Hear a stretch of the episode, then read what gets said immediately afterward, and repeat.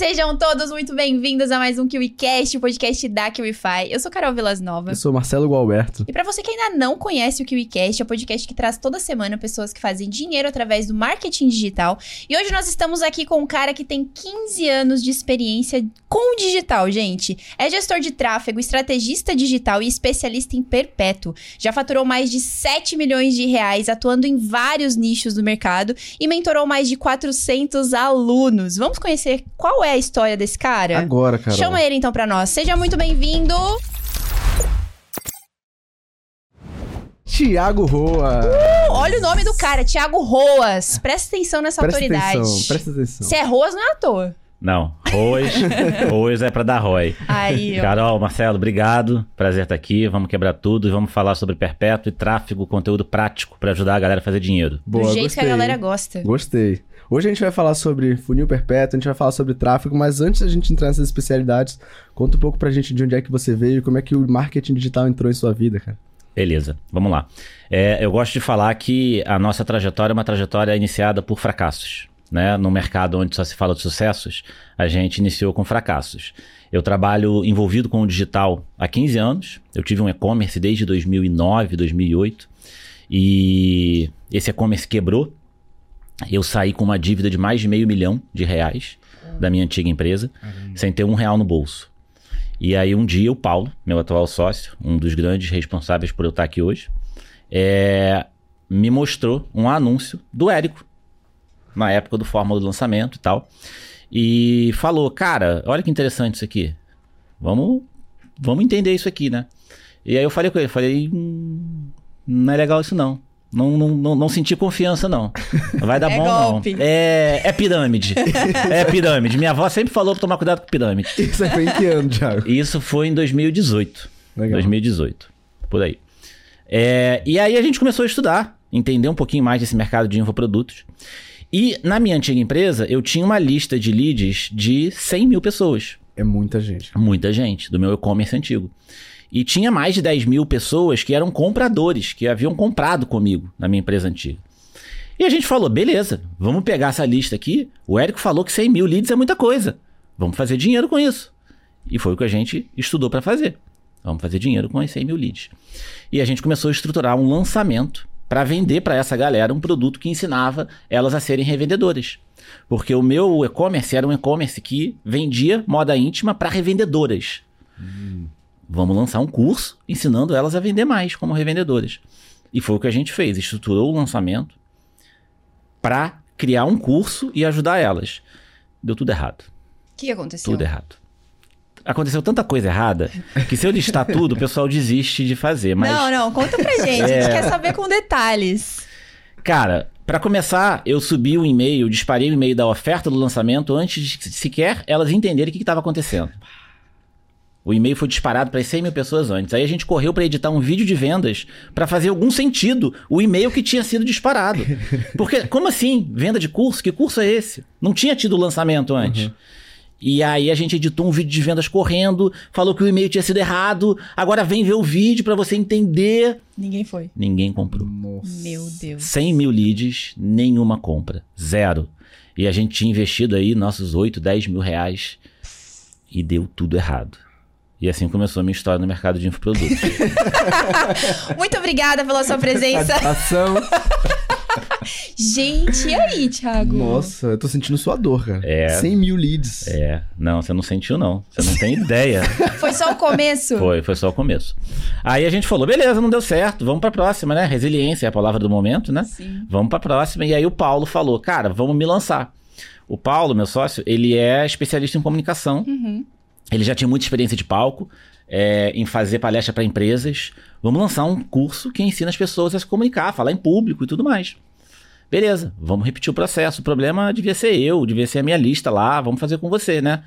E fizemos um lançamento agora, não enviamos e-mail errado para ninguém, fizemos o processo bonitinho, investimos aí 7, 8 mil reais e vendemos três cursos de 300 reais. Nossa, de novo, cara. Mas o que que deu dessa vez? Não sei.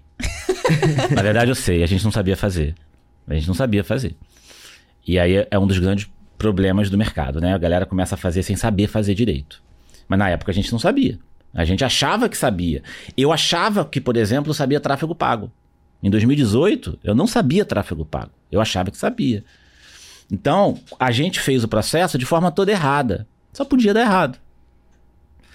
E aí, eu, a gente saiu desse lançamento e falou: e agora? O que, que a gente vai fazer? Testamos dois lançamentos, deu tudo errado, o dinheiro acabou. O que, que nós vamos fazer agora? E aí, cara, eu comecei a estudar um curso da Chris Franklin na época. Na época, eu comprava todos os cursos que tinham de marketing digital que apareciam na minha frente. E nessa época tu já vivia de digital? Nessa época eu não vivia de nada, na verdade, Carol. Nessa época eu não sei como é que eu vivia. Vivia de ar, porque eu não ganhava dinheiro naquela época. É, porque você já tinha fechado o e-commerce. Já tinha fechado o e-commerce. Era uma época da minha vida que eu recebia ligações de dívida. A gente devia banco, entendeu? Então, assim, foi uma época dramática da minha vida. Eu lembro que o Paulo, a gente trabalhava lá em casa, e, e no meio do trabalho tocava o telefone, era o banco cobrando uma dívida, entendeu? Era nesse uhum. nível. Claro. E aí, é, o curso dele estava pronto, gravado, a gente não tinha conseguido vender praticamente nada. E eu vi um curso da Chris Franklin. Eu sempre falo, quem trouxe PLR para o Brasil foi a Chris Franklin, Sim. né, lá atrás. Nem tinha esse nome. Nem né? tinha esse nome, é. é. E eu comprei. E eu falei, legal, vou aprender agora a criar um produto, trazer de fora e vou vender. Aí, vendo o curso, eu tive um, um, um estalo. Falei, Paulo, por que a gente vai criar um PLR se a gente já tem o teu curso? Eu descobri aqui que tem uma nova forma de vender. Não existe só lançamento no mundo. Tem um jeito aqui que a galera vende o tempo inteiro. O famoso perpétuo. Uhum. E a gente pegou o curso dele e botou no perpétuo. E quando a gente pegou o curso dele e botou no perpétuo, instantaneamente começou a vender. Todo dia vendia um. Todo dia vendia um. E a gente brincava que tinha lá um porteiro, um cara da, da guarita lá em cima, que só deixava passar uma pessoa por dia que comprava o curso do Paulo. Todo dia vendia um curso. Dava 11h52 da noite. Não tinha vendido nenhum, a gente falava, tranquilo, até a meia-noite vende. Aí dava 11h57 e vendia um. o trabalho foi feito. É, foi feito, o cara deixou passar. E a gente estudando, tentando melhorar, tentando escalar. Na época eu nem sabia o que era escalar, mas a gente buscando. Aí um dia a gente chegou à conclusão que o cara lá, o porteiro lá tinha morrido. Porque desandou a vender. Começou a vender mais, dois, três e tal. E aí, cara, assim, assim começou o sucesso da nossa trajetória no mercado de infoprodutos. Depois de dois fracassos gigantes, a gente descobriu que existia uma nova forma de vender. Eu conheci o Perpétuo. E apesar de hoje a gente fazer vários formatos de venda, lançamento, a gente já fez lançamento de quase meio milhão de lucro, mas foi o Perpétuo que trouxe a gente até aqui. É, lá atrás eu descobri que tinha uma forma de vender que não dependia de lançamento. E a gente aplicou o produto do Paulo. Hoje a gente já tem aí mais de 12 mil alunos no produto dele. Já fizemos só no produto dele mais de 3 milhões, já deve ter batido 3 milhões e meio. É, com o Perpétuo. Então, a gente começou dessa forma. Cara, então você começou já no Perpétuo e também criando experiências como estrategista digital, no final das contas. Uhum. Você lançou o Paulo. É, assim. Vocês se lançaram. Nós nos lançamos, Porque é. foi só os dois e vocês foram fazendo tudo. Tudo, literalmente tudo. A gente aprendia uh, todas as ferramentas que precisava. Paulo criava imagem, editava vídeo, é, eu estudava tráfego, e escrevia copy e a gente ia fazendo tudo, né? E aí quando você fala de estrategista digital, eu tenho uma crença muito forte, eu já falo isso há bastante tempo, de que não existe mais possibilidade de gestor de tráfego que só é gestor de tráfego. Não, não tem mais espaço para isso. Porque não tem mais espaço para essa separação. Ah, eu vou criar a estratégia, o fulano vai criar a copy, toma aqui faz o tráfego. O gestor de tráfego, se não entender o contexto por trás, a estratégia por trás, ele não consegue trabalhar. E é um dos grandes problemas do mercado que eu vejo. Mas sim, a gente já começou tendo que pensar na estratégia. Porque, na verdade, o 80-20 para mim é esse sabe? É pensar na estratégia e principalmente execução, a execução da estratégia. Ideias valem muito pouco, ah, mas a execução vale muito. Quando você executa bem, cara, vai dar certo, vai ter resultado. Que é, legal. foi a partir da execução que vocês foram aprimorando, né? Foram entendendo. Uhum. Mesmo não entendendo muita coisa do porquê não tinha funcionado, a, a, mesmo assim vocês foram otimizando as estratégias e sim. continuar. E, e eu até, até brinco, né? Às vezes eu tenho alunos que falam assim, pô, Thiago, tô uma semana e não consigo escalar. Cara, a gente ficou meses e meses e meses e não entendia por que só vendia um todo dia. Você tá uma semana. É a necessidade da, do enriquecimento rápido, sabe? Sim. Eu quero fazer dinheiro rápido, eu quero fazer o famoso 6 em 7, eu quero fazer milhão. Calma, né? Vamos entender o que está sendo feito primeiro, vamos aprender, vamos se desenvolver para você conseguir chegar lá. Agora, aproveitando que estamos aqui com o gestor de tráfego, eu queria entender melhor. Tiago, como é que funcionam as campanhas, os conjuntos e os anúncios? Como é que funciona tudo isso? Você pode explicar pra gente de forma prática? Vamos lá. Campanhas. O, Facebook ele é dividido em três níveis, tá? Campanhas, conjuntos e anúncios. Na campanha, normalmente a gente direciona o objetivo que a gente quer. Então, se eu quero captação de leads, hoje é cadastros. Se eu quero vender, antigamente era conversão, hoje é vendas.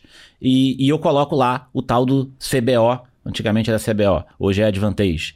É, se eu quero que o orçamento, ou seja, quanto eu quero gastar, vai estar a nível de campanha ou não. Vou para os anúncios, onde eu direciono público, idade, é, posicionamento, ou seja, se vai aparecer no feed, nos stories, aonde que eu quero que aquele anúncio apareça. E nos anúncios, onde eu escrevo a copy e o criativo. Facebook, eu sempre falo o seguinte: o Facebook ele é a ferramenta de tráfego mais inteligente já feita, mais do que o Google. Eu não estou dizendo que o Facebook é melhor do que o Google, mas o Facebook ele possibilitou a entrada de milhares de gestores de tráfego que não entrariam se só existisse Google, porque ele é muito mais fácil de aprender. Então, toda vez que eu recebo um aluno novo, por exemplo, e me pergunta por onde eu começo, salvo raríssimas exceções, quando, por exemplo, a prestação de serviços, mas tirando essas exceções, eu sempre falo Facebook. Porque a curva de aprendizado ela é muito mais rápida, muito mais fácil. E, inclusive, é mais fácil de você começar a gerar resultado e entender o que está acontecendo ali. Bem mais tranquilo do que o Google, por exemplo. Entendi. É, eu vejo que a maioria da galera que inicia tende a ir mais pelo Facebook, até porque o Google ele demora um pouco mais a dar resultado. Quando ele dá, são resultados constantes, que geram Sim. muito resultado, mas até você chegar lá tem um prazo e o pessoal já é impaciente. Então, o Facebook, talvez hoje você suba a campanha, hoje você já pode ter retorno. Já o Google, geralmente, você vai precisar de pelo menos sete dias. Então, para início, acho que o Facebook deve ser realmente a melhor opção, né? Sim. Agora sim, vamos lá. Você falou aí de campanhas, conjuntos e anúncios. Então, a campanha é onde você direciona o objetivo e o conjunto é onde ficam os anúncios, que é onde vai ter a cópia, ali, a segmentação. A gente vai falar um pouco mais sobre isso depois. Uhum. Mas vamos supor que eu estabeleci ali os meus criativos, estabelecei minha campanha, organizei os conjuntos. Como é que você faz para definir o orçamento dessas campanhas? Que a gente vê muita gente perguntando isso. Você, ah, como é que eu faço para botar dinheiro? É, é só eu botar lá? Ah, não, tem de botar o mínimo? Como é? Então, como é que é o seu processo de saber, cara, é isso aqui é o valor adequado para esse tipo de anúncio ou para aquele tipo de produto? Legal, cara, essa pergunta é uma das que eu mais recebo. Quanto eu invisto? Nossa, é- acho que é a campeã. E aí eu vou falar uma frase que se a galera assimilar, só essa frase muda o jogo. Vai por mim. Não, eu já tô pronto, dizer, eu carregalei os olhos, né? Especialmente para perpétuo, tá? Ok. Também vale para lançamento, mas especialmente para perpétuo. O maior inimigo do resultado no perpétuo é o baixo investimento. E essa frase não é para desanimar o cara que tem pouco dinheiro para investir. Não, é para ele ter consciência de que o que ele ganha, ele precisa reinvestir. O primeiro passo para quem quer ter resultado com tráfego pago é tudo que ele ganha, ele reinvestir para aumentar o investimento. É infinitamente mais fácil eu gerar resultado para um perpétuo, investindo, por exemplo, mil reais por dia, do que investindo 50 por dia. É muito mais difícil ter resultado com 50 reais por dia. Então vamos supor que a pessoa vai lá e investe 50 por dia. Se ela faturou 75, ela tem a obrigação de pegar e passar para 75 por dia. Se voltou 100, vai para 100. E você vai subindo o investimento. Você me perguntou quanto ela tem que investir. Ela tem que investir o que ela pode investir, desde que se ela perder, ela não vai morrer de fome. Né? Boa. Não vai causar uma tragédia na vida dela. Boa. Porque o investimento em tráfego não é um investimento day trade, não é nada disso, mas é um investimento que você pode perder. Não é ciência exata, especialmente para o iniciante. Então, ele tem que investir o que é possível investir, só que ele precisa subir o investimento dele. E o que eu mais vejo, o que eu mais vejo é a pessoa que investe 50 por dia durante seis meses seguidos. Ela não sai do lugar.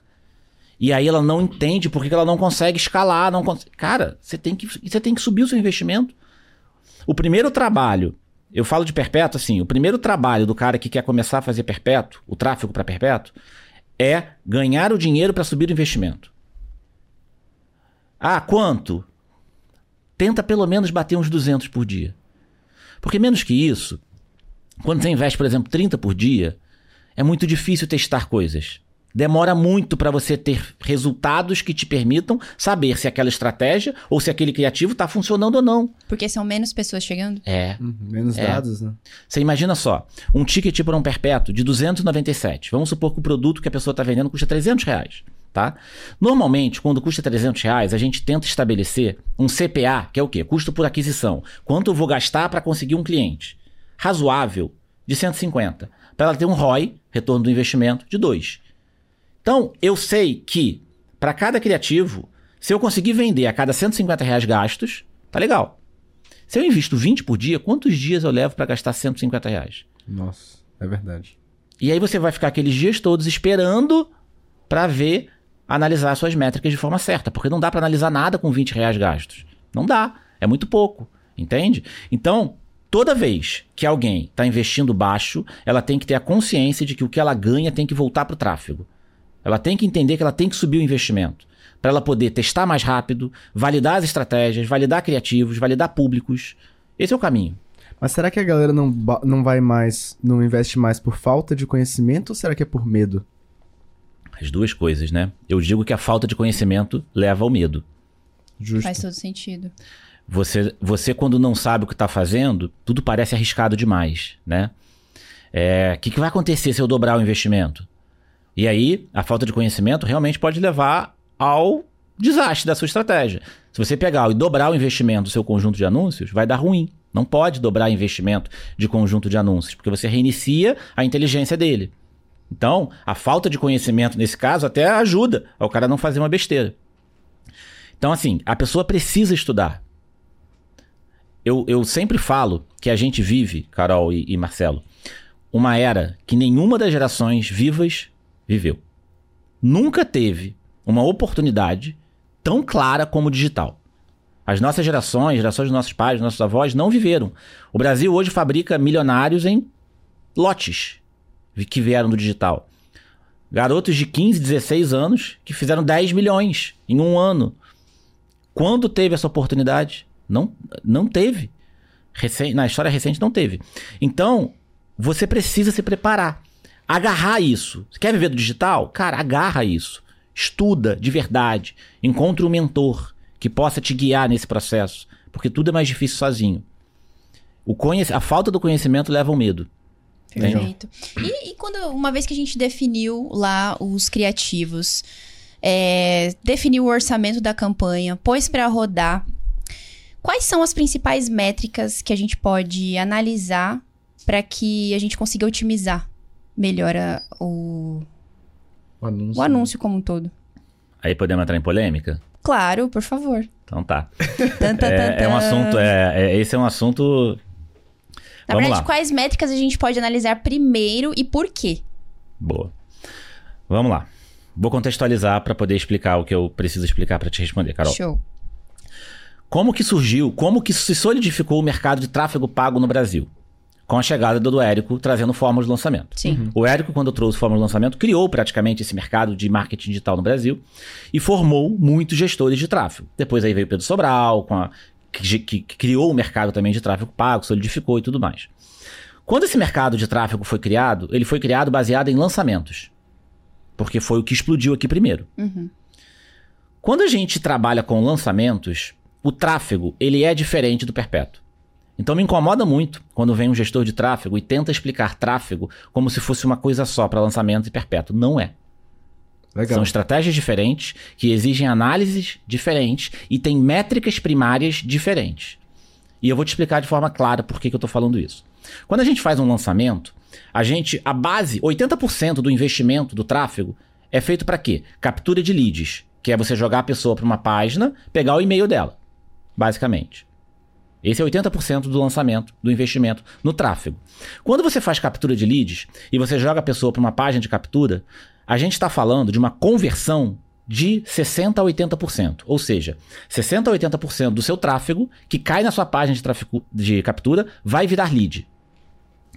Nesse tipo de tráfego, existem métricas que, quando melhoram, diminuem o custo por lead.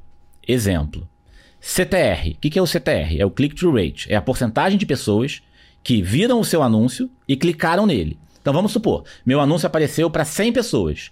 Uma clicou. Eu tive um CTR de 1%. Beleza? CPC, clique, custo por clique. Ou seja, quanto custou para cada pessoa clicar no seu anúncio. Essas duas métricas, quando elas melhoram em um lançamento, o custo da lead cai. Por quê? Porque a gente está falando de uma taxa de, de- de conversão da página de 60% a 80%. A pessoa só tem que dar o e-mail. Moleza. E aí passou-se a ensinar tráfego da seguinte forma: CTR e CPC são métricas muito importantes para se analisar resultado de campanhas. Não são. Aí você pode falar assim, mas para lançamento são, pelo que você está falando. Também não. Por quê? Porque hoje os maiores players do Brasil de tráfego já sabem que custo de lead barato não significa nada. Hoje, o que se busca é lead qualificada e não lead barata. Hoje, quando você traqueia, o que é traquear? Você coloca uma tag na lead e você vê que aquele criativo te trouxe uma lead de um real, só que não vendeu nada. O outro criativo te trouxe uma lead de quatro reais, vendeu pra caramba. Então hoje já se sabe que o importante não é lead barata, é lead qualificada. E aí a gente vai pro perpétuo. Toda hora eu recebo pergunta assim: Tiago, meu perpétuo não tá vendendo, meu CTR tá 1%. Aí eu respondo: com seu CTR eu não consigo tirar conclusão nenhuma, porque o CTR não é uma métrica importante para fazer uma primeira análise. Não é. Porque foi ensinado que era, mas não é. CTR é uma métrica que eu chamo, que a gente chama de métrica secundária. Ela é olhada depois. Então, respondendo você, Carol, qual métrica é importante? Depende do seu objetivo. Se você está fazendo uma captura de lead, qual métrica é importante? Custo por lead? Beleza, desde que lead qualificada. E aí a gente mede isso através de outras formas, como pesquisa da lead. Perpétuo, venda, ROI, que é retorno do investimento, e finalização de compra, que é um indicativo de que a pessoa está interessada no produto. Depois, e só depois, e muito depois, a gente pensa em olhar CTR e CPC. O que acontece hoje no mercado? 99% dos gestores analisam campanhas com base em CTR e CPC. E aí eles analisam campanhas com base em métricas secundárias que não têm relevância no processo de venda. E mais do que isso, elas são ah, perigosas para o iniciante. Porque o cara que é gestor mais experiente, ele sabe ler o CTR e o CPC com um pouco mais de perspicácia. O iniciante não. Um exemplo. Eu sei que eu tenho criativos que vão gerar um CTR alto, porque puxam pela curiosidade da pessoa. Quer ver um exemplo? Hum. Se a gente coloca criativos de meme, criativos que, meme, que tem meme, eles tendem a ter CTR alto. Ou seja, mais pessoas clicam nele. Especialmente se for meme do momento. Faz um criativo com meme do filme da Barbie. Vai, vai estourar seu CTR. Altíssimo. Custo por clique vai lá embaixo. Aí não vende. Por quê? Porque o criativo não está 100% ligado à persona que compra. E você falou Legal. aí um, um, lance sobre tag, colocar uma tag na lead para saber se ela está qualificada ou não. Como é que funciona isso? Na verdade, a tag é o que a gente chama de traqueamento. A gente coloca um parâmetro nas campanhas para saber da onde veio cada lead. Quando eu sei da onde veio cada lead, eu rodo pesquisa para todas as leads. Quem não responde pesquisa, automaticamente é considerado uma lead desqualificada. Porque a pessoa, se, se a pessoa sequer teve a vontade e o interesse e a disponibilidade de responder uma pesquisa, dificilmente ela vai comprar o produto. Sim. Perfeito, faz sentido. É Ou então, digo mais, pode ter respondido, mas as respostas estão diferentes da sua persona. Entende? Vou te dar um exemplo sobre isso. A gente é coprodutor de um produto num nicho de saúde. E nesse nicho, a gente, quando foi fazer o nosso primeiro lançamento do nicho, rodou, rodou pesquisa para audiência. E a gente tinha certeza que a audiência era de pessoas que já trabalhavam na área e queriam se desenvolver. Quando a gente rodou pesquisa, a gente descobriu que era o contrário. As pessoas que estavam se cadastrando para o lançamento, elas nunca tinham trabalhado na área. O que a gente teve que fazer? Teve que correr para mudar o conteúdo. A pesquisa ela te traz essa clareza. E a pesquisa ela te traz clareza se a pessoa, se a lead é qualificada ou não. Entende? Entendi. Nice. Que legal, muito bom. Inclusive, se você quer traquear os seus clientes, na aba da KiwiFi tem lá o source e o TM, você pode ver de onde é que vem. E depois, quem sabe, rodar uma pesquisa que vai otimizar bastante o seu funil. Agora, cara, você falou de algumas métricas aí, de métricas primárias, métricas secundárias, mas uma vez que você vai otimizar a sua campanha, e no Perpétuo a gente fala muito sobre otimização, né? Qual o seu processo de otimização? Você falou das métricas, mas como é que faz na prática? Porque a gente fala, ah, beleza, tem de olhar ali, pausar o anúncio, mas na prática mesmo, assim, do beabá. Eu queria muito que a gente pudesse abrir um gerenciador aqui para deixar mais tangível pra galera que tá do outro lado. Mas tentando fazer de uma forma lúdica, como é que otimiza a sua campanha? Então, e aí eu vou pra segunda polêmica. Posso também, né? Pode. Liberado, né? Quantas liberado. quiser hoje. Beleza. Segunda polêmica é a seguinte: não se otimiza tráfego antes de otimizar funil. E é o mercado faz o contrário. Vou explicar. Antes da gente pensar em olhar as métricas de tráfego, a gente precisa olhar as métricas do funil para perpétuo, tá? O que, que é métrica do funil? Eu sei quantas pessoas clicaram no meu anúncio. Eu tenho que ver quantas visualizaram a minha página. Por quê? Porque nem todo mundo que clica no anúncio vai visualizar a página. Às vezes a página não carregou, ela saiu antes. Não visualizou. Tem que ter no mínimo 70%. 70% de quem clicou no seu anúncio tem que visualizar a sua página. Depois, você tem que ver das pessoas que caíram, que visualizaram a sua página, quantas foram para o checkout. Entre 10% e 20%. Se não for isso, tá errado. Depois, você tem que ver quem caiu no checkout, quantas converteram. 20%, em torno de 20%. Se não for isso, tem problema ali no checkout. Depois, você tem que ver quantas compraram o upsell, que é a oferta que a gente faz depois da venda do produto principal. Entre 20% e 30% também é uma boa taxa de conversão. Primeiro, a gente tem que fazer essa análise do funil antes do tráfego. Essa análise do funil é mais importante do que ir para a análise do tráfego. Ela vai te mostrar muito mais coisas do que olhar o CTR e o CPC. Muito mais. Só que aí vem um outro ponto. Para isso, para essa análise do funil funcionar, a página de vendas de um perpétuo tem que estar estruturada da forma certa. Senão, ela vai distorcer toda a análise.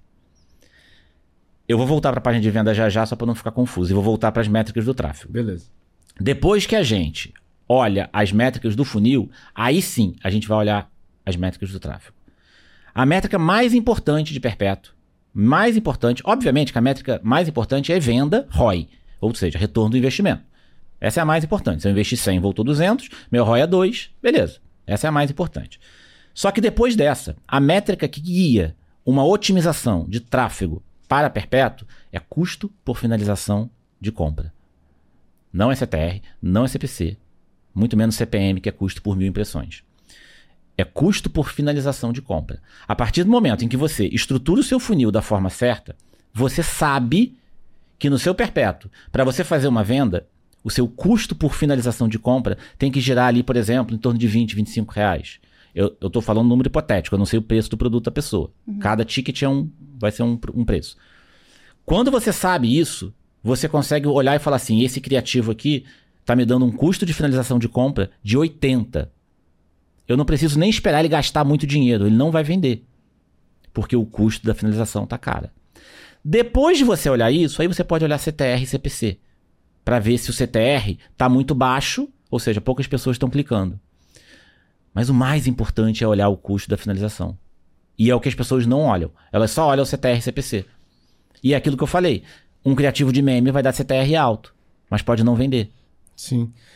Mas assim, me surgiu uma dúvida do que você tá falando. Na verdade, são duas dúvidas. Eu vou jogar uma delas aqui pra gente não esquecer e falar lá na frente, mas a outra é direto pra agora. A que a gente vai falar lá na frente é, foi uma coisa que você falou antes, você falou assim, tem gente que vai vai dobrar o orçamento do conjunto e isso vai resetar a campanha. Depois eu queria que a gente falasse sobre isso pra entender como é que isso funciona. Mas falando de uma pergunta de agora. Eu não lembro de alguém ter falado por custo de finalização de compra. Eu ia perguntar isso. Como é que faz o EV? É. Como é que a gente identifica? Não é CAC, é outra métrica. Como é, que- como é essa métrica? É a primeira vez que eu tô ouvindo alguém trazer esse nome. No gerenciador, tem uma forma de você criar fórmulas. Então você consegue pegar uma coluna de métricas e dividir, por exemplo, por outra e ele vai te dar o resultado. Então você consegue criar, pegar lá o valor gasto no criativo, quantas finalizações teve, ele divide um pelo outro e vai te dar o custo da finalização daquele criativo, por exemplo. Entendi. Entendeu? Então você tem de programar, ela não tá automática lá. Você cria essa métrica ali, entendeu? Ah, Finalização legal. de compra, mas é, é basicamente a pessoa pagou. Não, a pessoa Não. chegou no checkout. Ah, só chegou no checkout. Só chegou no checkout. Entendi. E esse valor tem de ser quantas vezes abaixo do valor de de compra pra valer? Você fala, ah, é 25, eu preciso de 25, mas se deu 80, já, já pausa agora. Então, aí que vem o problema. Esse valor, ele depende drasticamente da página de vendas da pessoa. Por quê? Porque a página de vendas é o coração do perpétuo, não é o tráfego. E outro problema, eu vejo a pessoa dedicando, tipo, 10 horas por dia no tráfego, 30 minutinhos na página de vendas. O cara testa 75 criativos e não mexe na headline uma vez da página de vendas para testar. A headline é o que fica no topo da página de vendas. Uhum. Primeira coisa que aparece. A promessa, né? E a página de vendas é o coração. E por que, que eu digo que o custo da finalização depende da página de vendas? Aí é outra coisa que você vai ouvir pela primeira vez aqui. Manda. Sabe o botão que leva para o checkout? Sim. Você cai numa página de vendas qualquer. Aí tem lá, quero comprar o produto. Você clica no botão e vai para o checkout. Em grande parte dos perpétuos, esse botão tá lá em cima da página de vendas. Lá no topo. Primeira dobra ali. Primeira dobra. O cara bota lá. Por quê? Porque ele quer gerar checkout. Ele quer que a pessoa vá logo para pro, pro, pra pagar. E não pode. Na maior parte dos casos, não pode. Tem que ter E um eu- tempo de convencimento? Você já viu algum lançamento? Lançamento normalmente tem três, quatro aulas, né? Vocês já viram algum lançamento em que na primeira aula a pessoa fala assim: olha, antes de eu entregar o conteúdo para vocês, eu quero dizer que meu curso vai custar 997, tá? Quem quiser, compra aqui. Existe isso? Não, né?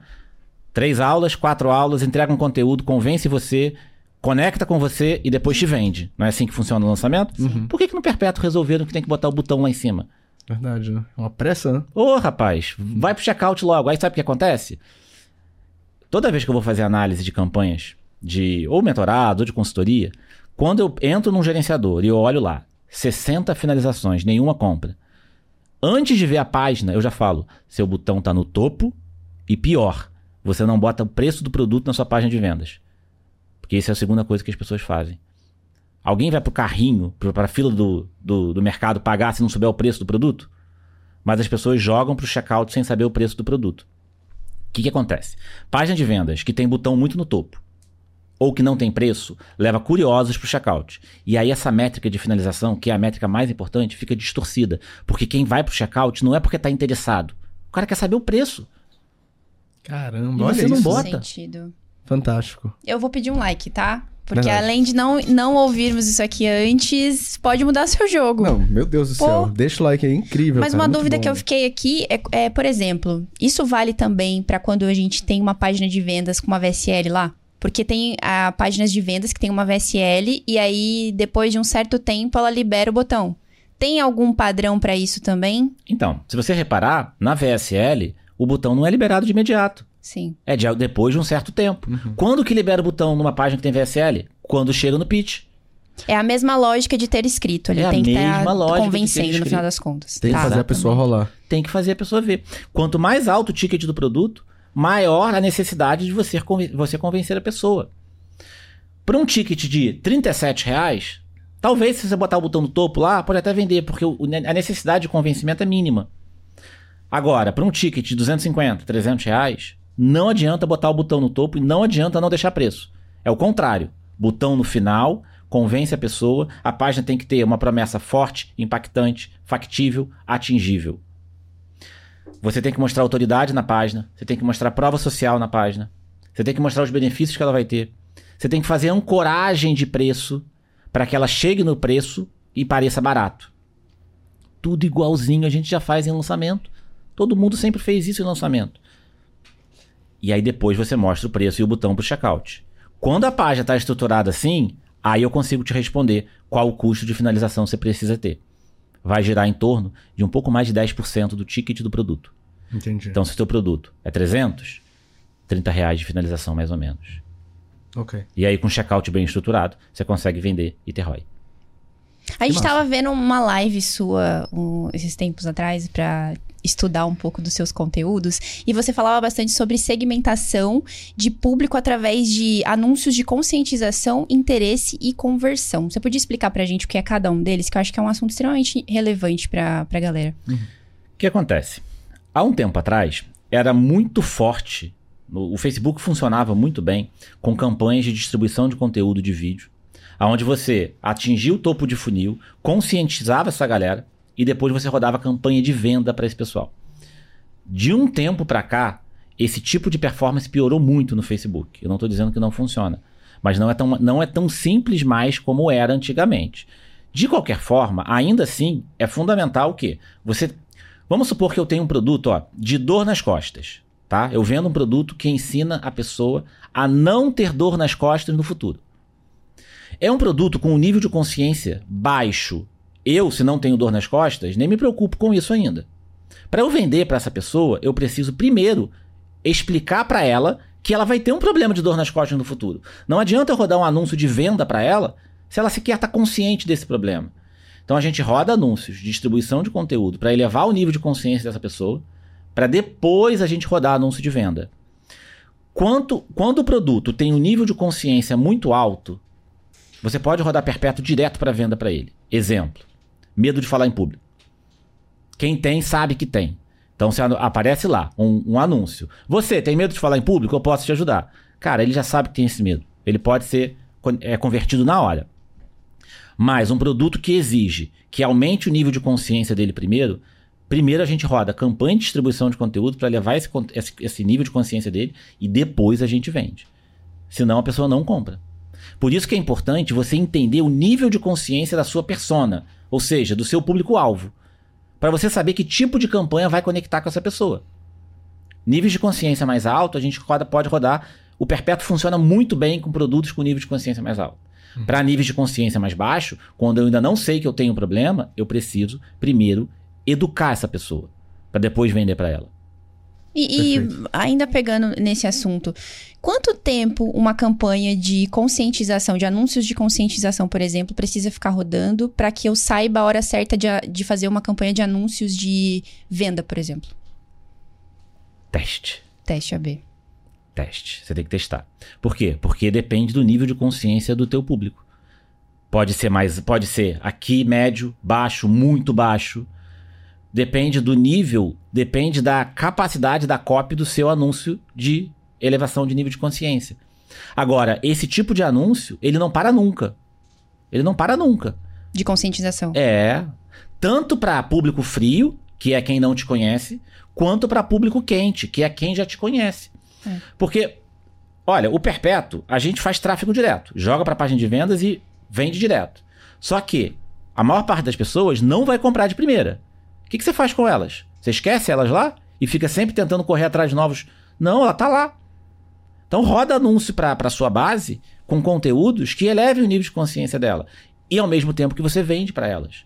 Quando esse processo roda fluido, vai vender bem. É porque não, não, não, necessariamente uma pessoa que entrou na sua base agora, ela tá ainda preparada para comprar, né? Exato. Ela tá curiosa ainda, tomando consciência sobre o que o seu produto e o que você resolve. Exatamente. É, cada pessoa tem um tempo. Tem gente que vai comprar daqui a três meses. Só que se você não aparecer para ela, ela não vai comprar nunca. Ela esquece. Ela esquece. Eu sempre brinco com o seguinte: o Instagram é o seguinte. Se você. A pessoa começou a te seguir. Se você não aparece para ela todo dia, quando ela olhar sua bolinha lá em cima nos stories um dia, ela vai falar quem é essa pessoa. Ela esquece por que ela te seguiu. E aí acabou. Você não vende mais para ela. Perdeu completamente a conexão. Então o teu trabalho é sempre lembrar ela de por que, que ela começou a te seguir. E uma hora ela vai comprar de você, se você fizer um trabalho bem feito. Perfeito. Perfeito. Já que a gente tá falando aqui de funil de perpétuo, eu queria entrar nesse assunto de página de venda que você falou, que é o coração do perpétuo. Né? Mas antes da gente falar, vamos voltar naquela pergunta pra gente não esquecer, que você falou, olha, tem gente que não sabe fazer tráfego, ela vai duplicar ali o orçamento do conjunto, isso vai resetar a campanha. Explica pra gente aí o que, é que significa. Beleza. Na verdade, não é resetar a campanha, é que quando a gente faz uma alteração de duplicação da verba de um conjunto de anúncios, ele reinicia a fase de aprendizagem do conjunto de anúncios. A inteligência do tráfego pago no Facebook não está na campanha, nem no anúncio, está no conjunto de anúncios. Campanha, conjunto de anúncios, anúncio. A inteligência do Facebook está no conjunto de anúncios, que é onde a gente coloca público, é, se vai botar público de interesse, se vai botar público semelhante. Quando eu duplico a verba, eu reinicio essa fase de aprendizagem. Então vamos supor que aquele conjunto de anúncios estava indo bem, estava vendendo bem. E você foi e duplicou de 100 para 200. Você perdeu aquela aprendizagem, ele reiniciou a fase de aprendizagem. Então, quando a gente aumenta o investimento em um conjunto de anúncios, normalmente a gente orienta que aumente de 10 a 20% por dia no máximo. Nunca mais do que isso, porque senão vai reiniciar. E aí existem outras formas de se escalar muito mais inteligentes do que essa de aumentar a verba. Não, já começa agora, então. É, já tá tipo, É, quais? Até esqueci da página de venda, né? Ó, a gente tem duas formas de escala no tráfego, é, do- essencialmente do Facebook: vertical, horizontal. Ok. Tá? A vertical, basicamente, é você aumentar o orçamento do que você já está investindo. Passei de 100 para 120, escalei verticalmente. Botei mais dinheiro ali. Não é essa escala que vai te levar para o próximo nível. E o problema é que essa escala é a maior é, é a que a maior parte dos players faz. Só aumentar o orçamento. A escala que te leva para o próximo nível é horizontal. Que é o quê? Você tá com um público convertendo bem ali, cara, você tem que ir para ontem testar novos públicos para encontrar novos públicos que convertam tão bem quanto aquele. Porque só existe uma verdade universal no tráfego pago. O conjunto de anúncios que está vendendo hoje vai parar de vender. Vai parar de vender. Quanto tempo? Não sei. Pode levar uma semana, pode levar 30 dias, pode levar 60, mas ele vai parar. Uma hora ele para. Então, vamos supor que eu estou anunciando um produto de, de. Sei lá, de emagrecimento. Não, emagrecimento. Um produto de pet shop para o interesse de quem gosta de cães, por exemplo. Tá vendendo bem. Eu não posso me segurar só naquele interesse. Eu tenho que buscar novos interesses, novos públicos que também convertam bem. Quando eu encontro, eu escalo horizontalmente novos conjuntos de anúncio com outros públicos, outros criativos que também performam bem. Essa é a escala sustentável.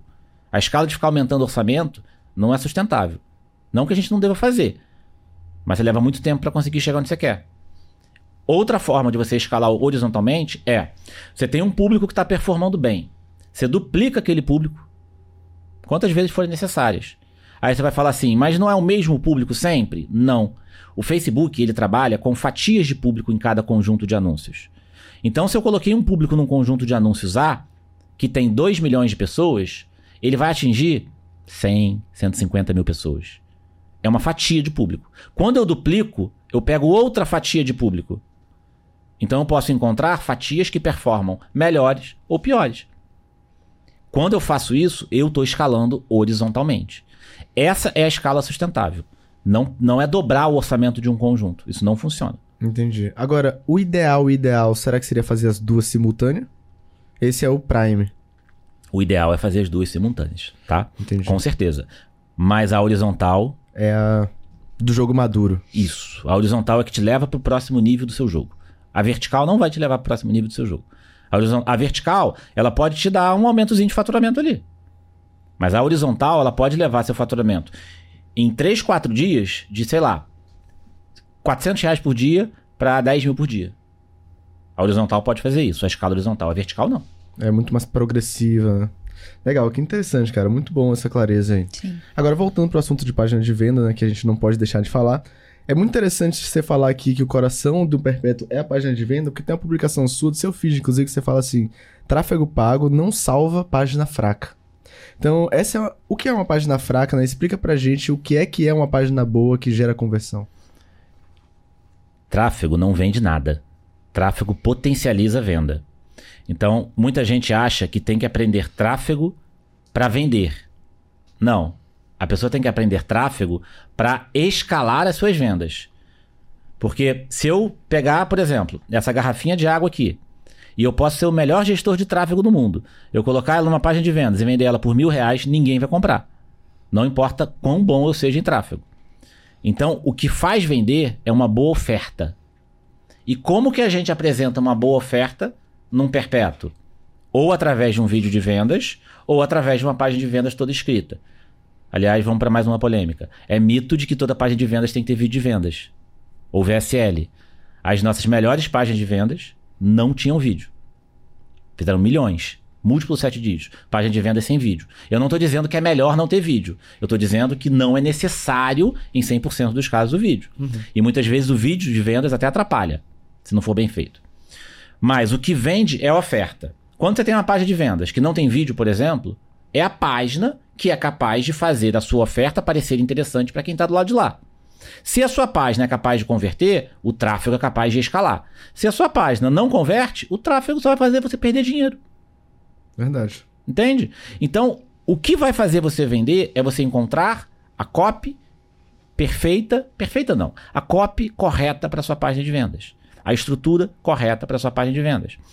Headline, que tem uma promessa forte, impactante. Ninguém compra promessas mais ou menos. Ninguém compra coisa mamão com açúcar hoje em dia mais.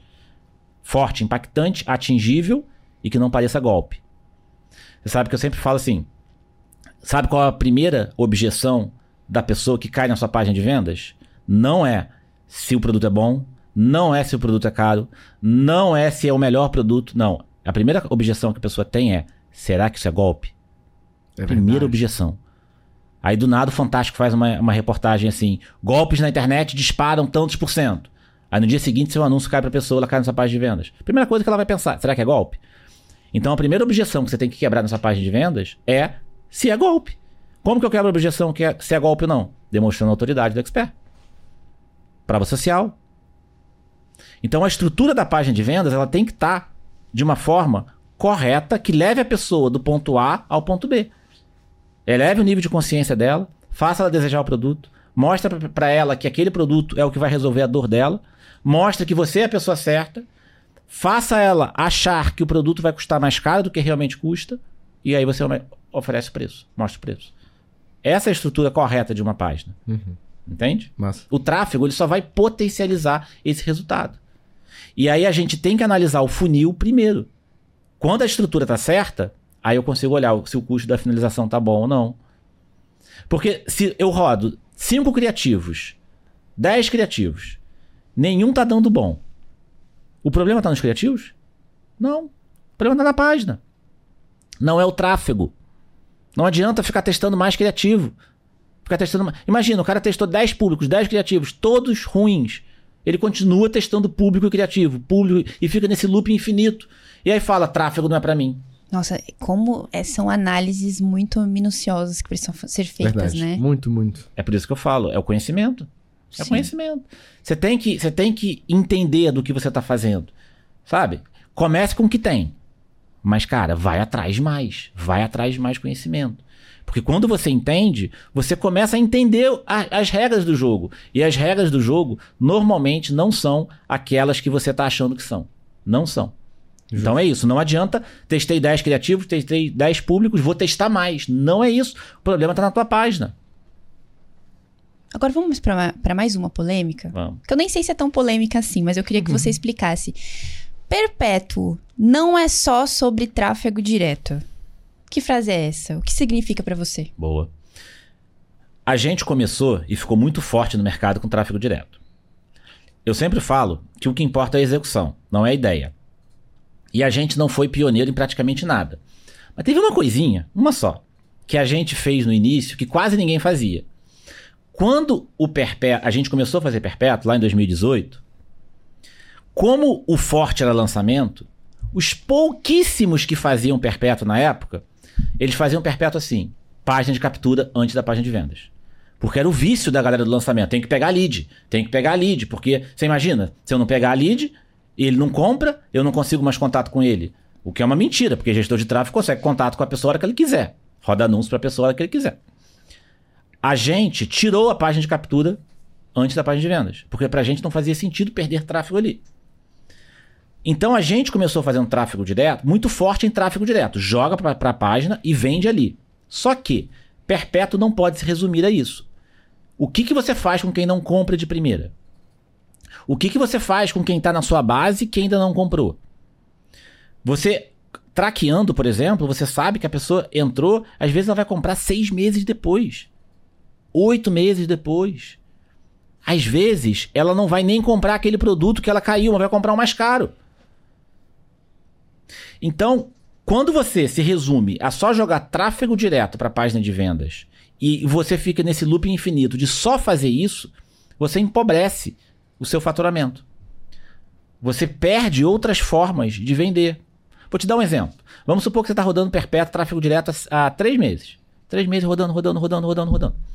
Se você fizer um mini lançamento para essa base, pode ser uma aula só. Uma aulinha ao vivo. Que você captura a sua base de seguidores, joga para um grupo de WhatsApp e faz um zoom. Você vai fazer um pico de vendas. De um dia para o outro. Não precisa só fazer tráfego, buscar novas pessoas. Aquelas que estão ali estão prontas para comprar também. Só que o mercado, ele muitas vezes só fica no tráfego direto. Tráfego direto, tráfego direto, tráfego direto. Aí o cara às vezes está com 20 mil seguidores, tipo, 19.990 nunca compraram e ele não faz nada com essas pessoas. faz nada. Joga para um Zoom e vê o que acontece. Faz uma aula no Zoom para você ver o que acontece. Nossa, é real mesmo. Uhum. É a, a coisa de cuidar da base, né? De aquecer cada vez mais aquela galera que já tá ali. Porque vender pra ela é muito mais fácil. Muito, Verdade. muito mais fácil. E aí também tem o outro ponto, né? É a esteira de produtos. Quantas vezes você vende pro mesmo cliente? O Perpétuo é maravilhoso. Eu sou muito fã de Perpétuo. Só que você vendeu uma vez, não pode acabar o ciclo da pessoa ali com você. Quando uma pessoa compra de você, as semanas seguintes dela são só atenção só sua. Ela só tá de olho em você. Sim. Ela não tá olhando outros concorrentes no mercado. É muito mais fácil você vender para aquela pessoa naquele momento. E a busca é, insana por novos clientes o tempo inteiro faz a pessoa se esquecer de que ela poderia vender de novo para o mesmo cliente. Ou então vender uma recorrência. Porque perpétuo também pode ser recorrência. Sim. Pode pagar mensal, pode pagar anual. Tem várias formas. Legal. Ó, você falando, dá pra ver que é uma visão muito, mas muito madura de mercado. Que a gente já entrevistou uma galera muito jovem, a galera tá muito naquele jogo de, ah, vou escalar rápido, fazer grana. Só que não é um papo tão grande de fundamento, de base, de estrutura. Isso é muito legal de ver. E sendo bem honesto, quando eu penso em digital, eu sinto que a galera foca muito, muito, muito no lançamento, mas o perpétuo me parece uma estrutura muito mais saudável e natural. Quando, é, quando são combinadas as duas estratégias, onde você tem um perpétuo que te dá previsibilidade de caixa e pontualmente você tem lançamentos que dão um pico de venda e dá um oxigênio a mais para a empresa, eu acho que essa é a estrutura mais saudável que um negócio digital de verdade poderia ter. Agora vamos lá. Eu imagino que tem uma galera que vai estar ouvindo aqui e vai falar, cara, esse é o caminho, eu vou pro perpétuo. Porque lançamento é dor de cabeça, eu fico três meses aquecendo a audiência, chega lá não vendo. Vou pro perpétuo. Mas é qualquer produto que dá para vender no perpétuo? Cara, ótima pergunta. Vamos lá. É, perpétuo e lançamento podem e devem coexistir em um negócio saudável. É ótimo. Só que perpétuos podem matar lançamentos. Uau, mas como? É, eu pensei, será- que isso é polêmica? É polêmica, né? Eu devia ter avisado antes, né? Pergunta, posso falar mais uma? Perpétuos matam lançamentos. Eu vejo isso acontecer o tempo inteiro. Eu vejo acontecer o seguinte: o cara às vezes está fazendo um lançamento e faturando, sei lá, 400 mil no lançamento, com lucro de 200 mil. Aí ele fala assim: vou botar um perpétuo aqui no meio para fazer meu front-end, que é o produto de entrada, para botar mais gente para dentro da minha base e depois vender o lançamento mais fácil. Faz todo o sentido do mundo esse raciocínio. Em, em um negócio saudável, isso funciona muito bem. Mas o perpétuo, mal encaixado na esteira, quando já existe um lançamento, ele mata o lançamento. Então, por exemplo, como, como muita gente faz? O cara tem um curso com 25 módulos. Lançamento. Ele pega um módulo, tira desse produto e põe no perpétuo. Aí ele bota baratinho para vender. O que, que acontece? O cara compra o perpétuo. Ele não fica satisfeito com o produto. Você acha que ele vai comprar o lançamento depois? Não vai. E o contrário também acontece, tá? Ele fica tão satisfeito com o produto do perpétuo que ele não precisa mais no lançamento. Ele não precisa.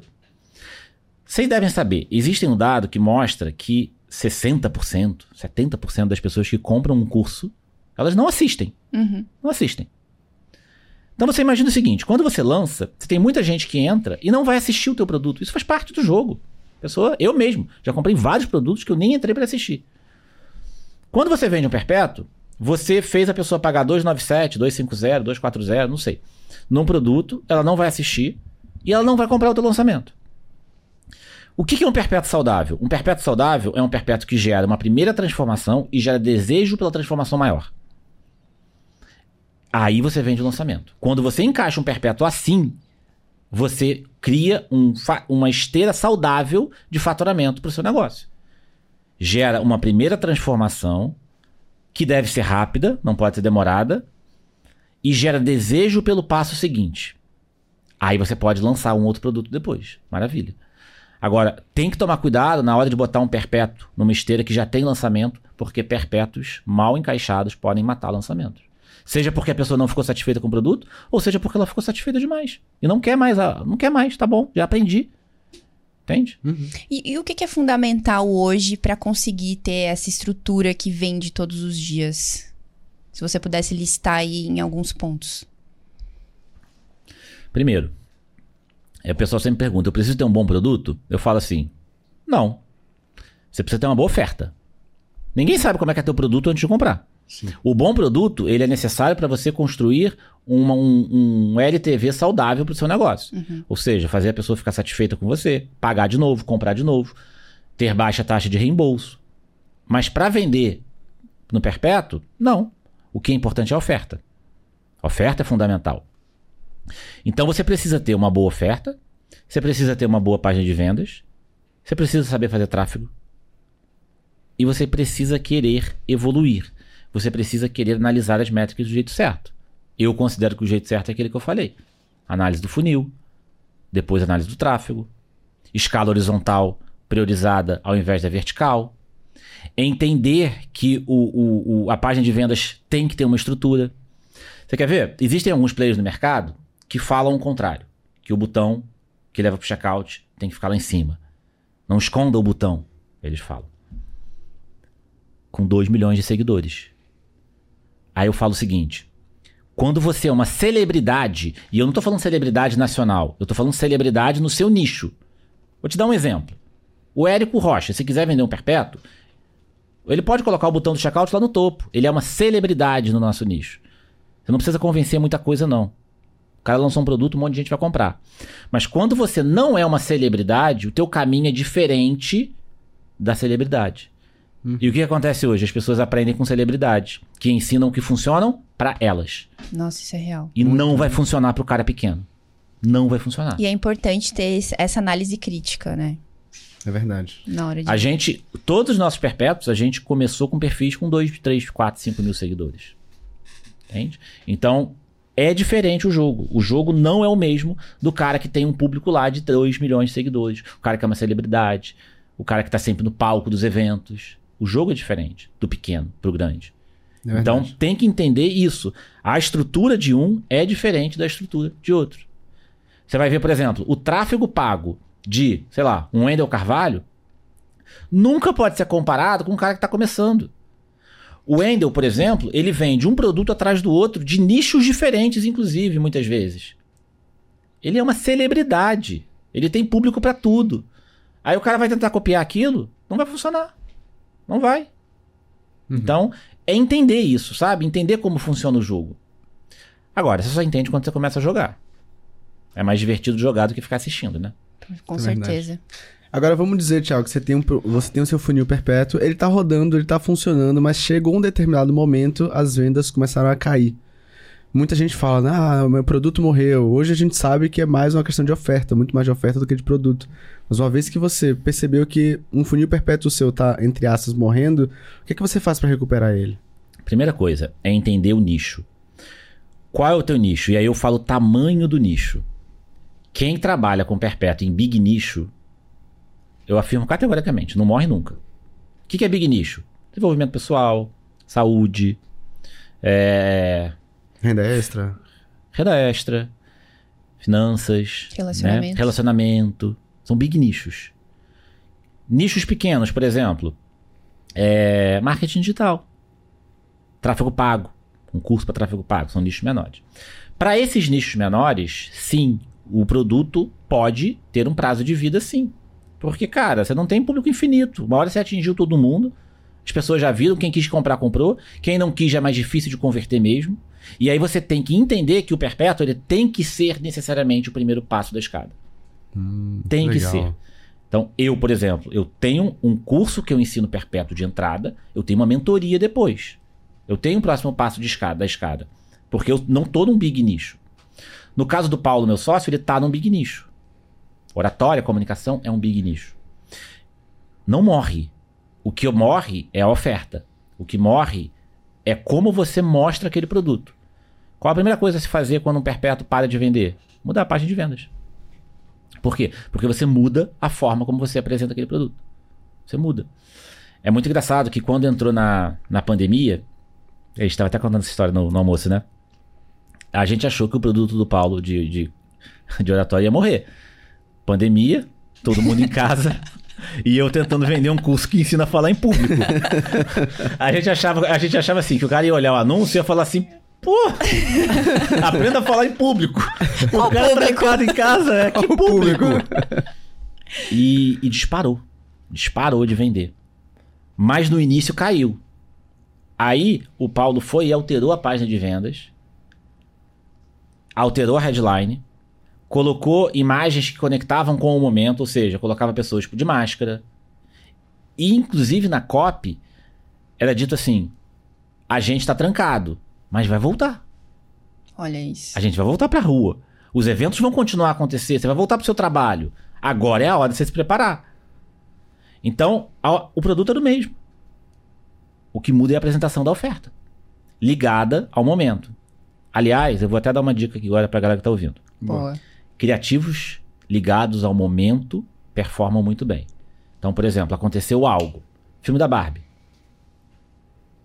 A gente botou criativo no ar, ligados ao filme da Barbie. E performou bem. Pandemia, criativos no ar com máscara. Então, fatos muito conhecidos do público em geral, quando você cria criativos ligados a isso, tende a performar muito bem. Porque conecta com as pessoas. Elas estão vivendo aquilo ali, entendeu? Então, assim, cara, parou de vender é mudar a oferta. Mudar a forma como você apresenta a oferta para a pessoa. Entendeu? Entendi. E quando a gente pensa assim em gestores de tráfego, a gente imagina um cara sentado na frente do computador com o gerenciador aberto, clicando em um monte de botões. Uhum. Mas eu acredito que tenham algumas atividades que essa pessoa faça fora ali do gerenciador de anúncios que sejam tão importantes quanto para fazer o negócio funcionar. Você vo- Você poderia dizer pra gente quais são essas outras atividades? Só pra gente ter um pouco mais de perspectiva sobre o que um gestor de tráfego faz além de apertar botão.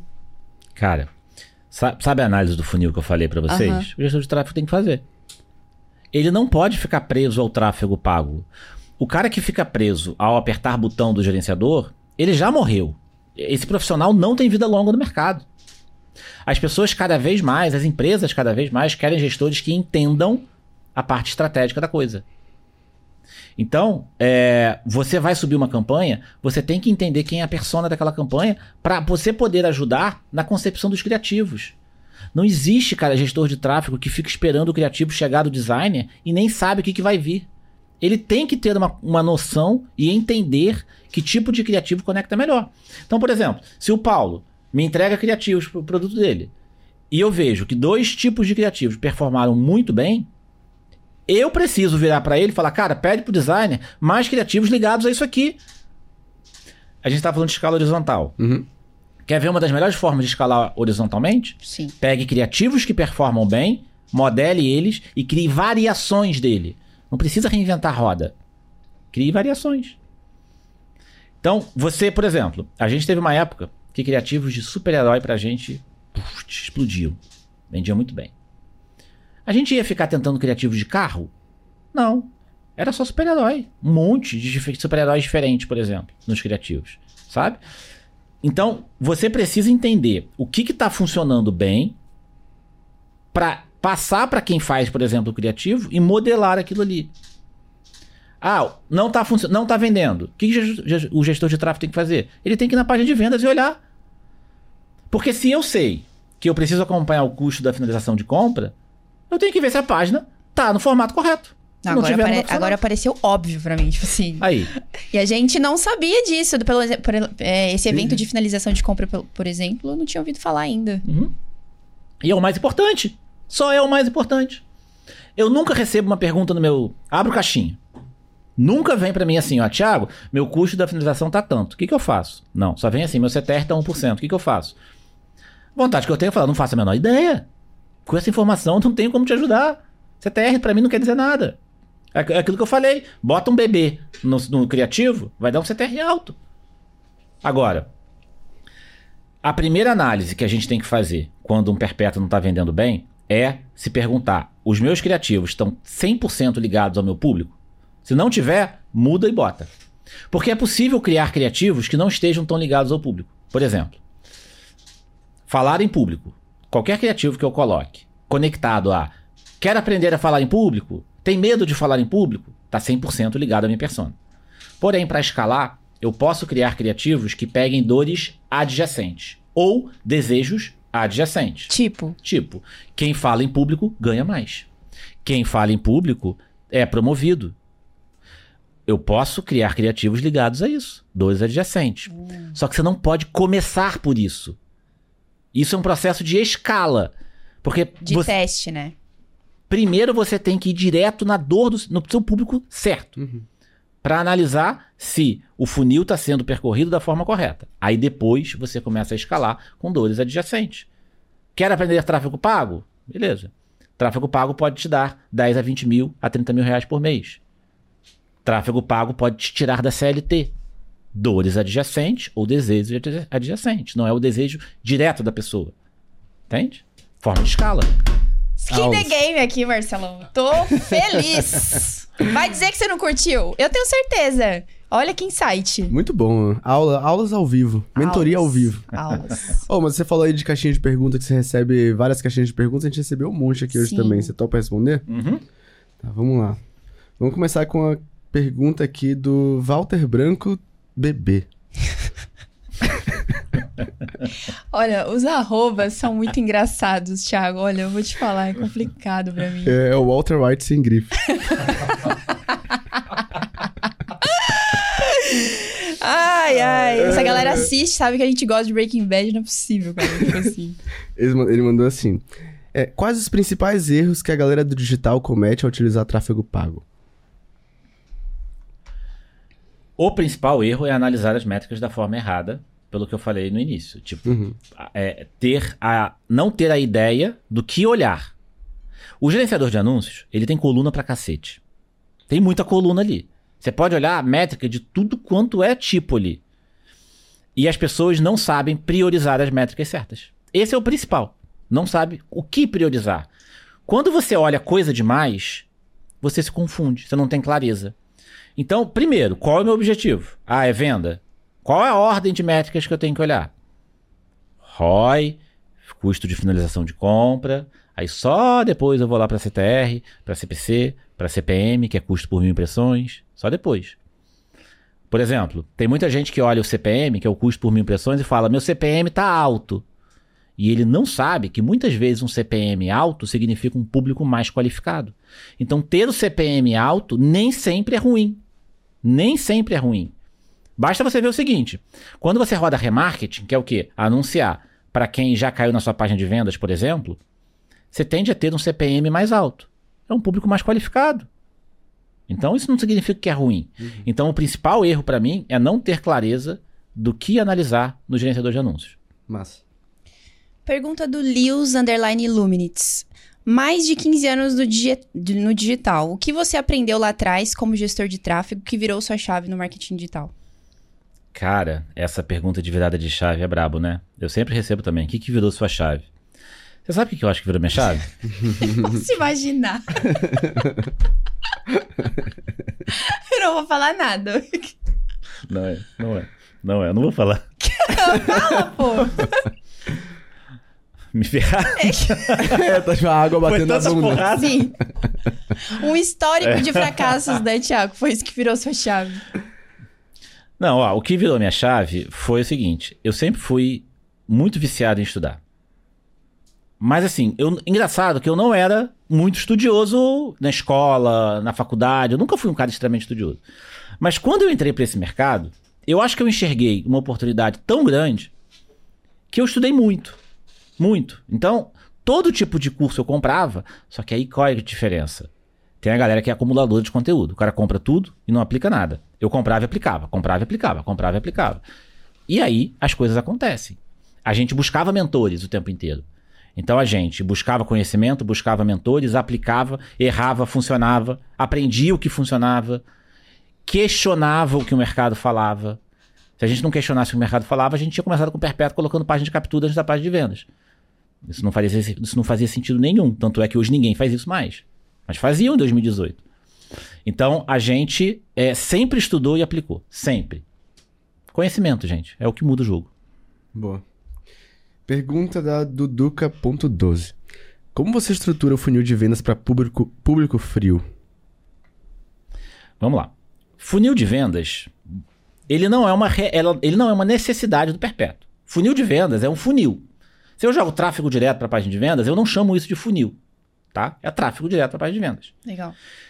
Paralelo a isso, a gente aplica alguns funis que potencializam o resultado. Exemplo, eu já falei para vocês. Você tem, você está criando audiência, pessoas que não compraram. Um simples funil que leve essas pessoas para um Zoom e faça uma aula e faça uma oferta no final, vai dar um pico de vendas. Funil de e-mail, você pode fazer um funil de e-mail. Você pode fazer, por exemplo, a pessoa cai na página de vendas, não comprou. Você roda um remarketing oferecendo uma isca para ela. Um e-book, por exemplo, em troca do e-mail dela. Pegou o e-mail. Você envia uma sequência de e-mails para ela. Tudo isso potencializa resultado de perpétuo. Agora, o iniciante nunca deve começar um perpétuo tentando colocar funis. É muito mais difícil vender perpétuo através de funis do que de tráfego direto. Primeiro começa com tráfego direto. Tá, tá funcionando? Coloca funis para potencializar o lucro. Ah, funil de webinário. Funciona? O que é um funil de webinário? É um funil onde você convida a pessoa para assistir uma aula, pega o e-mail dela, ela assiste a aula, no final você faz a venda. Funciona? Funciona. Só que você tem que acertar na veia na copy. O iniciante vai ter muito mais dificuldade para testar isso. É mais caro testar isso. Vai ter que gravar várias para encontrar que funciona.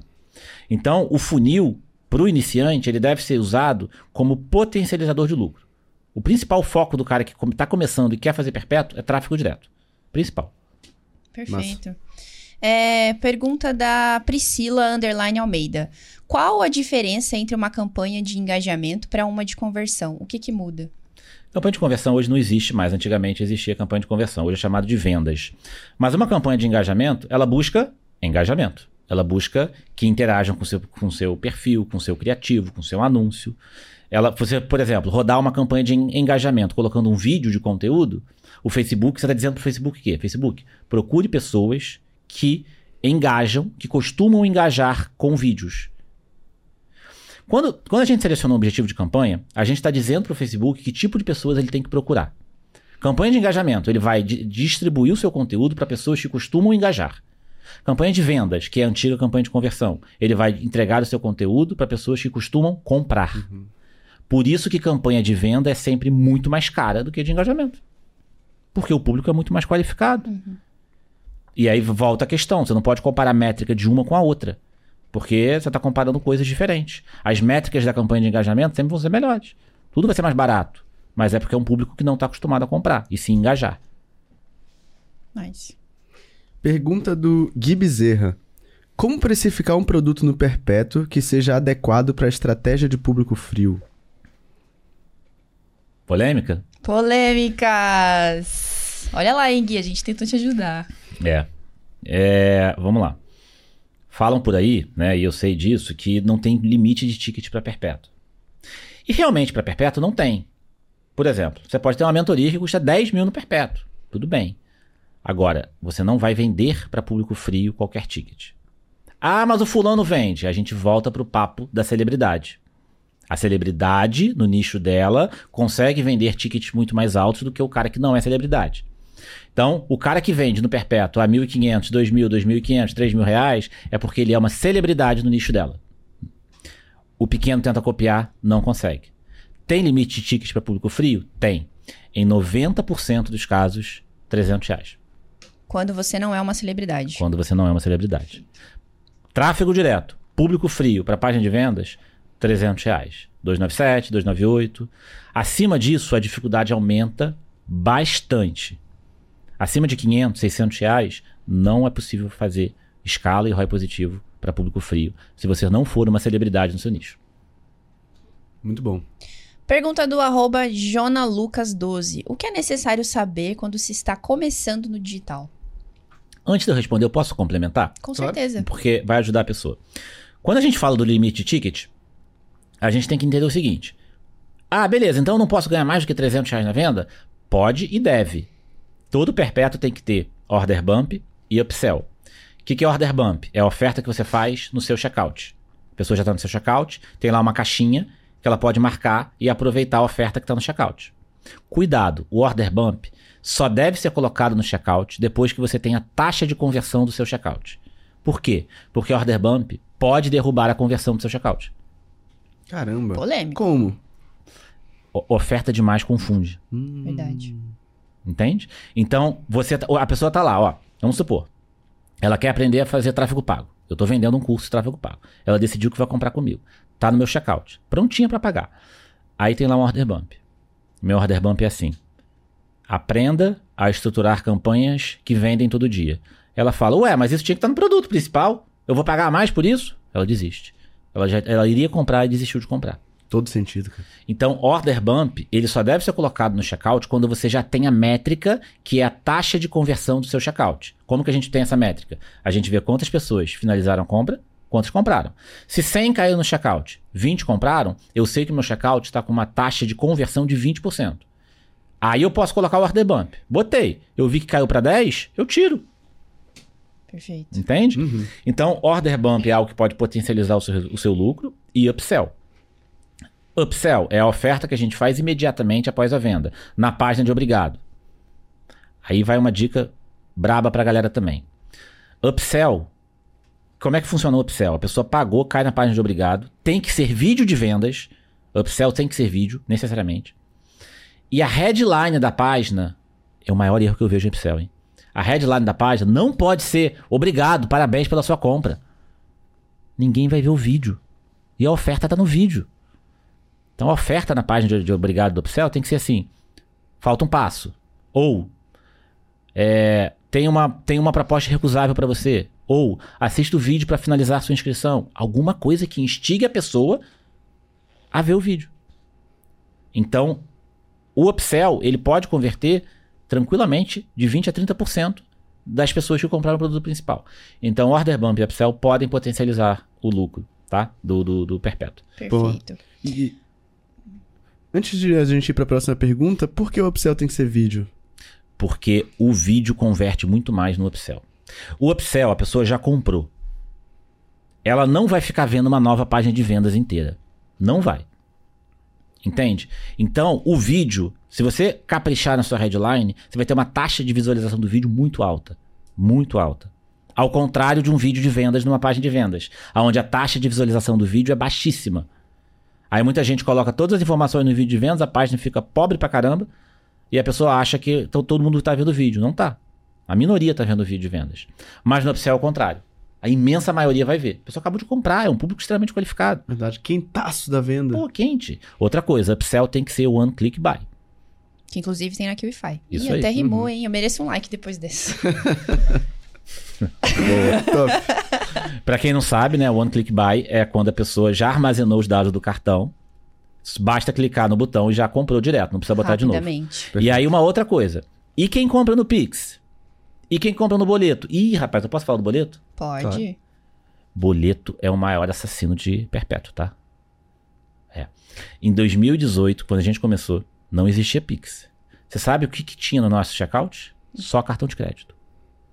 Só cartão de crédito. Boleto é um assassino de perpétuo. Mas isso nos dias de hoje, de hoje também? Hoje, hoje principalmente, porque hoje não tem motivo pra ter boleto que se a gente tem um Pix. Uhum, Antigamente É, até sentido. tinha. é verdade. Hoje não tem motivo para ter boleto.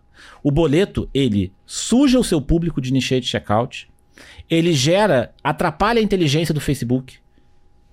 O Facebook entende que aquilo é uma compra e não é. A minoria paga o boleto. 20% talvez de conversão de boleto. 30% no máximo. Dificilmente o cara vai ter mais que isso para público frio. Então, eu tenho até um vídeo no meu feed que é assim, ó. Tira o boleto do seu checkout. Não tem por que perpétuo hoje ter boleto no checkout. Lançamentos, que são lançamentos, que é um público mais aquecido, mais quente. Todo mundo abre carrinho sem boleto no checkout? Bota depois só? Então não bota Final, boleto. né? Recuperação, quase. É. Verdade, Isso não cara. significa, Marcelo, que se a pessoa. Isso acontece. Vai no direct pedindo o boleto, você não pode liberar. Uhum. É diferente. Agora, você libera o boleto no seu checkout, pessoas que poderiam pagar com cartão ou Pix geram boleto e não pagam. Você perde a compra que você teria. Uhum. Mas não quer dizer que tu não possa disponibilizar pra quem peça. Isso, isso pra aí. não perder a venda. Olha, eu não tenho cartão, eu não consigo pagar no Pix. Você consegue me mandar o boleto? Claro. Tá aqui o link onde o boleto tá liberado. Perfeito. Pronto. Perfeito. Pô, né? que massa, meu. Massa mesmo. Pergunta aqui do Jona Lucas 12. Agora sim, o que é necessário saber quando se está começando no digital? Primeiro, que é a maior oportunidade que a nossa geração teve. e não acho que vai ter nada parecido. Segundo, que não é fácil como querem fazer parecer. Não é. Terceiro, que você não precisa buscar o. não deve buscar o enriqueci- enriquecimento rápido. Você deve buscar a progressão. Você deve buscar melhorar dia a dia. Não vai ser do dia para noite. Estuda, cara. Estuda, busque mentores, busque quem possa te ajudar nessa jornada. O caminho é muito mais difícil sozinho. Muito mais difícil. E não fica nessa loucura de vou em um, vou em outro, vou em. Cara, escolhe alguém que você gosta e, e- e- e estuda com essa pessoa. Isso não significa que você não possa aprender com outros também. Pode. Mas segue uma metodologia primeiro. Aplica uma metodologia primeiro. Perfeito. Ou com os conselhos só dessa pergunta aqui, você já consegue fazer esse jogo virar. É verdade. Muito bom, cara. Ahn, pergunta do arroba Carlos Júnior MTA. Nossa, teve bastante pergunta hoje. Como saber que a minha estratégia pode dar bom antes de começar a testar? Polêmico. Já até levantei a sobrancelha pra você, Carlos. Sem ser pai de santo. Né? A galera que é mágica, pô. Ah, Olha só, o que acontece? Assim, Vou olhar aqui na minha É. bola de cristal. Vou jogar uns búzios. é, olha, aqui tá mostrando que não vai dar bom. A torre do É. café aqui, ó. É, é. A vibração aqui. Não, olha só. Existem indícios. Dá pra você tentar ter indícios. Então, assim. Só que, sabe qual é o problema? Quem vai conseguir fazer essa leitura é quem é mais experiente. O novato não vai conseguir.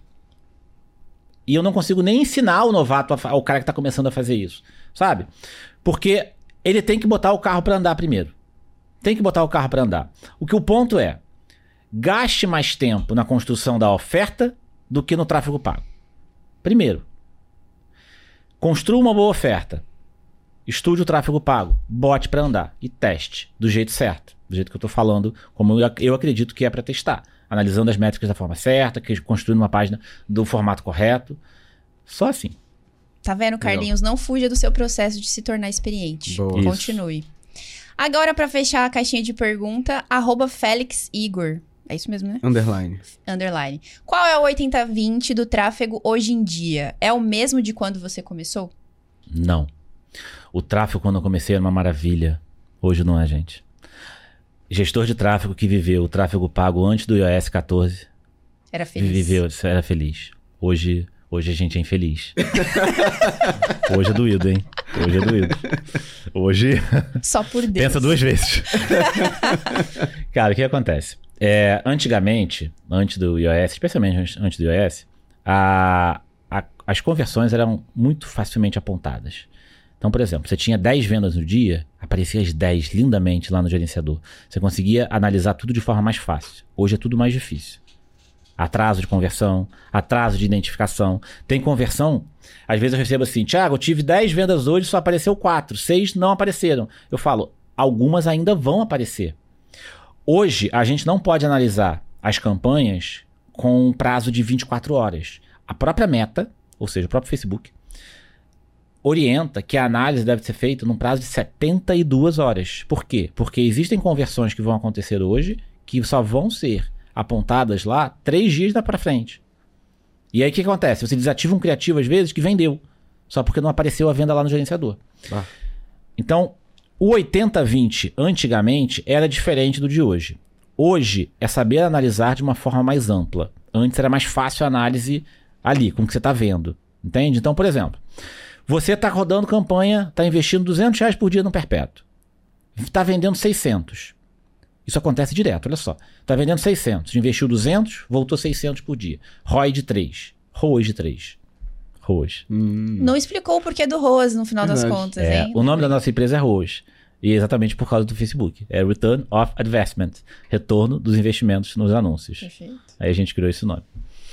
É, então, você investiu 200, voltou 600. ROAS de 3. Aí você vai no gerenciador de anúncios e tá com ROAS de 0.8. Negativo. O que o cara vai e faz? Ele fala, não tá vindo dos anúncios. Eu vou desativar isso aqui. Tô vendendo orgânico. Aí ele desativa os anúncios. Aí passa três dias e ele não vende nada. Aí ele fala assim, ué, porque as vendas estavam vindo dos anúncios, só não estavam sendo identificadas da forma correta ou no tempo correto. Então hoje você precisa ter uma análise mais ampla. Tá vendendo bem, não sai desativando anúncio a torto e direito. Espera um pouco mais, analisa de forma, analisa um pouco para trás. Ao invés de analisar o dia de hoje, olha três dias atrás primeiro, Pra ver, pra ter certeza do que você tá fazendo, entendeu? Que massa. Ô, cara, eu posso dizer aqui com convicção que esse foi um dos melhores episódios do ano. De Mas eu posso dizer que de gestão de É. tráfego, esse foi um dos melhores de todos os que a gente tem no canal, cara. Sem erro, sem medo de errar. Caramba, que didática excelente. Incrível. Inclusive, a gente tava falando ontem sobre pegar uma galera mais topo de funil pra atingir mais gente. Eu acho que é uma responsabilidade sua, cara. Você precisa pegar essa galera. Justo. Meu eu acho Deus, também, Thiago. Foi uma didática incrível, porque é um assunto difícil de explicar É. e você trouxe muita clareza sobre muitos pontos que eu tinha dúvida e foram Uau. esclarecidos hoje. Muito Obrigado. impactado, parabéns, incrível. cara. Foi E não terminamos que a gente costuma finalizar nosso episódio com uma pergunta reflexiva. Você topa responder? Claro. Então vamos lá. Que mensagem, Thiago, você gostaria de ter ouvido quando você começou no mundo do digital que você pode transmitir agora pra galera que tá ali do outro lado da telinha e poderia ouvir e agregar na carreira deles? É a mesma mensagem, é uma frase que tem na, na abertura do. na tela inicial do meu treinamento, que é primeiro você se torna, depois você conquista. Primeiro você tem que se tornar a pessoa capaz de conquistar aquilo que você quer conquistar. E isso eu sei que parece muito óbvio e parece muito clichê. Mas as, as pessoas elas não têm essa clareza ou não executam. Elas acham que as coisas vão cair do céu rapidamente. E não é, é um processo. Quando você respeita o processo, e principalmente quando você gosta do processo, cara, as coisas vão acontecer. Vão acontecer. Legal. Aprenda a apreciar o processo. Muito Isso. bom, cara. Tô muito satisfeito eu tô episódio. muito feliz. Tô feliz, eu adorei verdade. o papo, você gostou? Muito. Eu aprendi demais Você aqui. que tá aí do outro lado, curtiu? Dá like. Deixa o like agora. Mas não terminamos, né, Marcelo? Não terminamos. Por quê? Temos presentes. Temos presentes, Verdade. claro, pra finalizar esse episódio com chave de diamante. Diamante, é. Nada de ouro. Nada de ouro. Não, não. Presentes pra você e pro Paulo, inclusive. Ah, eu sim, gostei. Caramba, que capricho, hein? Aqui o Wi-Fi, como sempre, Vocês são demais, né? Cara, inimiga da dieta. Inimiga Tem que da arranjar outra dieta. Inimiga da dieta. Só falo isso toda vez, meu. gente, meu hotel tinha É tudo pra verdade. comer. Eu agora tenho um pouquinho mais. Cara, que legal. Tem, pô. Não, mas esses presentes são literalmente pra agradecer a presença de vocês. Quem, tá aí- não, quem não tá vendo, tem o Paulo aqui também, que tá passando o dia com a gente. Tá sendo incrível passar contigo. E Thiago, meu Deus, cara, fantástico esse bate-papo aqui. Uma didática impressionante. Adorei muito o conteúdo. E eu espero que você curta os presentes. E ainda tem mais coisa pra acontecer hoje. Tem? Tem umas coisas. Tem. Mas assim, pra galera que não te conhecia, agora tá te conhecendo, quer saber mais sobre você e vai co- acompanhar os seus, os seus conteúdos posteriormente. Deixa suas redes sociais aí. Boa. Thiago.roas no, no Instagram. Não uso o TikTok. Não. Nem recomendo. Mas é outra coisa. Polêmico. É, é polêmico. E é isso.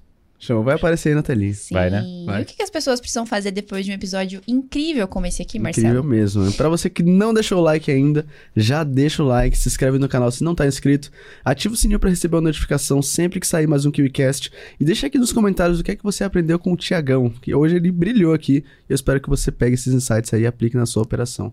E Carol, pra galera que ficou aqui até com a, com a gente até o final, acho que tem mais um lugar aí, uma mensagem pra eles. Onde nós nos encontraremos? Onde? No próximo KiwiCast. Eu te vejo lá, é um Te compromisso. vejo lá. Valeu.